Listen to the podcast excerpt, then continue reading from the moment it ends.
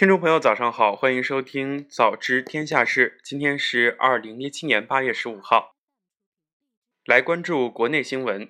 国务院安全生产委员会巡查组日前向内蒙古、上海、湖北、甘肃、海南、西藏、青海、新疆等相关省级人民政府反馈第四批巡查情况，通报巡查中发现的问题，并提出整改意见。外交部发言人就达赖因病取消八月中旬访问博茨瓦纳的计划一事答记者问时说：“已注意到有关报道，中方坚决反对达赖以任何名义和身份到任何国家从事反华分裂活动。”中央网信办未来十年实施一流网络安全学院建设示范项目。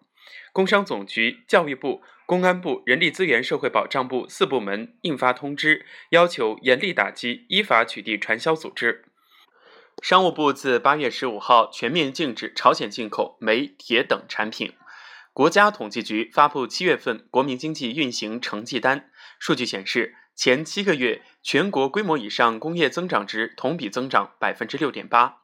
服务业生产指数同比增长百分之八点三，固定资产投资不含农户同比增长百分之八点三，社会消费品零售总额同比增长百分之十点四。国家卫计委，二零三零年我国健康服务业总规模将达到十六万亿元。中国新一代远洋综合科考船“科学号”搭载的发现号。遥控无人潜水器在西太平洋下潜考察卡罗琳海山，这是人类首次对这座海山进行科学考察。海南公安对善心会非法传销组织主要犯罪嫌疑人王某、祝某、李某、黄某等依法采取强制措施。我们把目光转向国际，伊朗将拨款五亿美元用于反击美国制裁。针对美国总统特朗普扬言不排除对委内瑞拉动武一事儿，委内瑞拉反对党联盟发布公告称，反对任何国家对委内瑞拉威胁使用武力。伦敦田径世锦赛落下帷幕，国际田联主席塞巴斯蒂安科表示，牙买加巨星博尔特的告别令人不舍，但一批新生代明星同样。同时，在伦敦赛场上诞生，他们将在国际田联帮助下成为田径运动未来的代表。韩国首尔在五辆幺五幺公交车上安装了慰安妇少女像，希望以这样的方式提醒民众勿忘历史。塞拉利昂医疗部门证实，首都佛里敦强降雨天气引发洪水和泥石流灾害，已造成逾两百人遇难。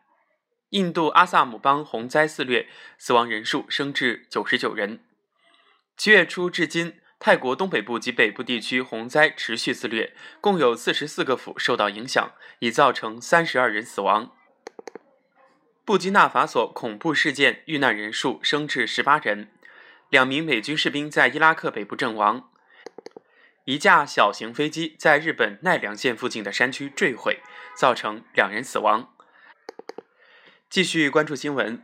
近日，全国多省份再次遭受强降雨袭击，湖北、湖南、贵州、广西等地受灾严重，局部爆发山体滑坡等次生灾害，致人员伤亡。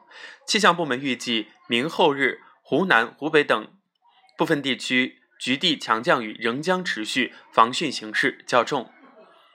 来关注台北，台北连续十天最高气温超三十六度，破一百二十年纪录。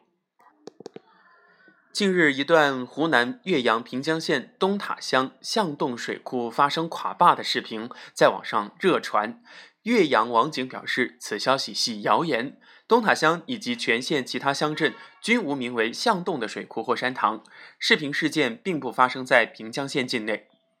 北京地铁十四号起可全线刷手机乘车，北京居民只需开通手机一卡通，就能用手机刷卡搭乘地铁。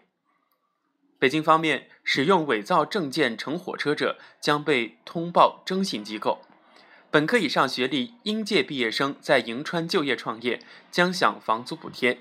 甘肃中小学教师评职称看重师德，取消论文限制。广州恒大淘宝俱乐部宣布，保利尼奥正式转会西班牙巴塞罗那俱乐部。来关注每日一语。我们生活的目的不是取得富足，而是把心态调为富足。Abundance is not something we acquire; it is something we turn into.